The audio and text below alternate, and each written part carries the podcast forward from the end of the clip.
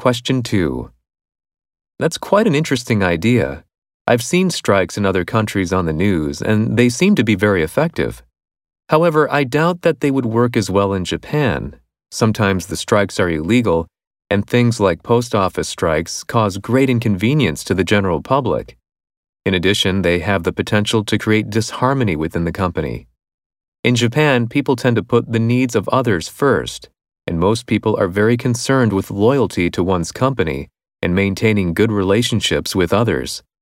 Most workers in Japan would rather find ways to build a consensus or somehow find negotiated solutions, even if it takes longer or is very difficult to achieve.